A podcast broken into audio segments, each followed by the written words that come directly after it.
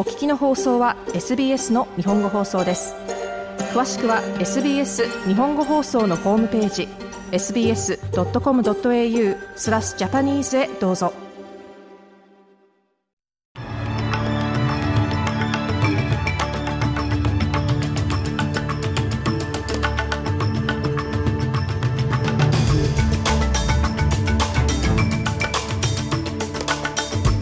月17日水曜日午後のニュースをシドニーから大場意味がお届けします。スコット・モリソン前首相が在任中。極秘に複数の閣僚ポジションを兼務していた問題をめぐり国会から辞任を求める声が高まっています。オーストラリア労働組合評議会が移民労働制度を見直すよう国に要請しています。そしてスポーツ。テニスシンシナティマスターズでオーストラリアのテニスプレーヤーが順調に駒を進めています。この時間の主なニュースです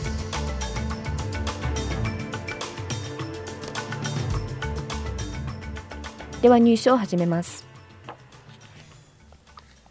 アンソニー・アルバニージー首相は、スコット・モリソン前首相が在任中、極秘に複数の閣僚ポジションを兼務していた問題をめぐり、説明を求めています。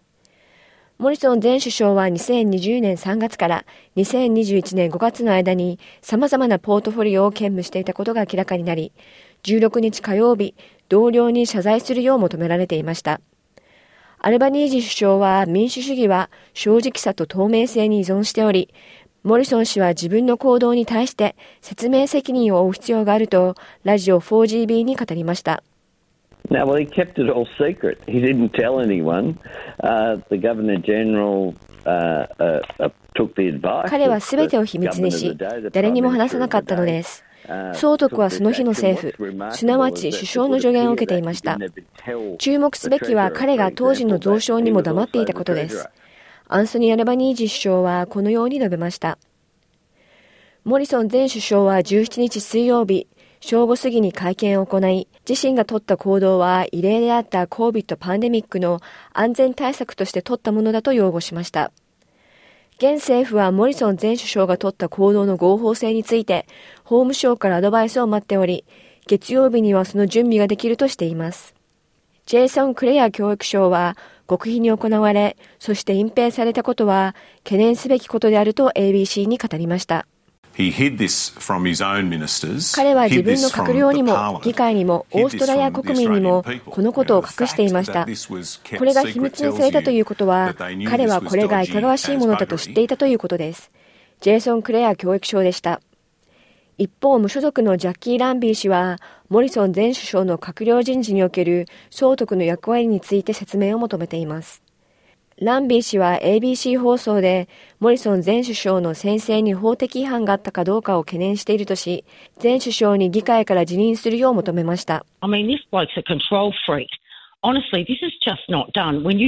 この男はコントロールフリークで、正直言ってこんなことはありえません。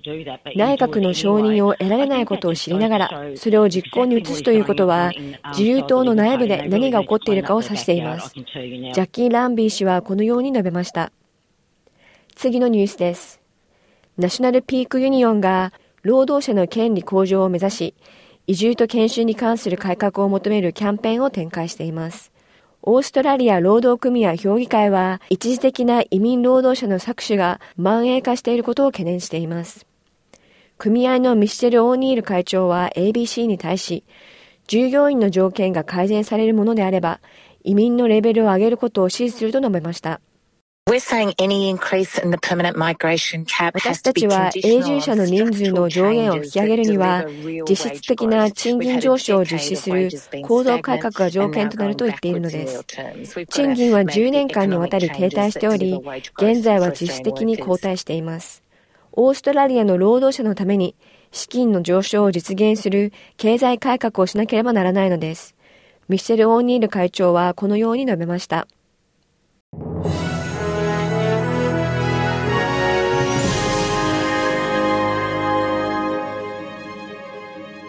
ニュースを続けます。ニューサーセル州のドミニク・ペロテ州首相は、今年州内で発生した壊滅的な洪水に関する報告書を受け、コミュニティの再建に取り組むことを約束しました。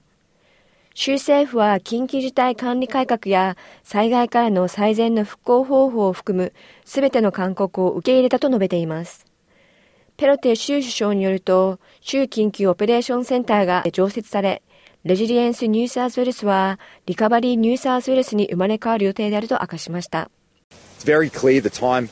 that we've spent up um, in the northern rivers, the importance of the community. ノーザンリバーズで過ごした時間からコミュニティにおけるサポート精神の重要性は明らかになりましたしかしそれに関して政府からの指示やトレーニングが不足していることこのようなボランティアに参加する時間がない人がたくさんいることが分かりましたドミニク・ペロテ州首相はこのように述べました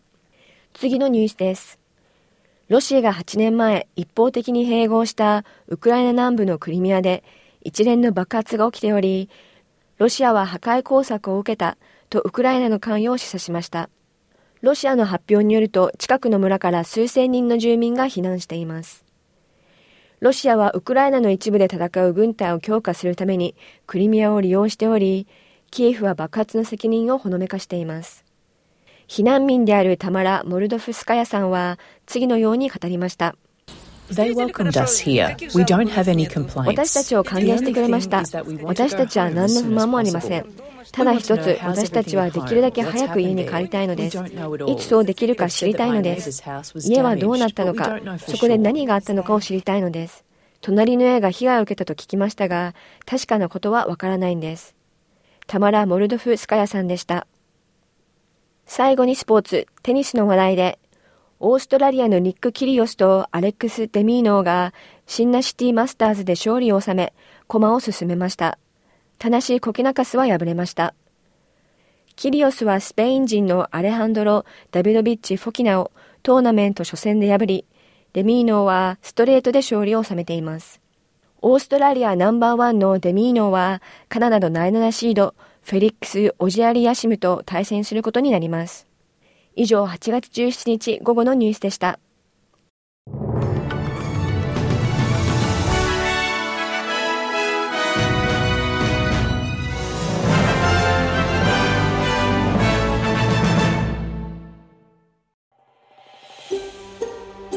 SBS 日本語放送の Facebook ページで会話に加わってください。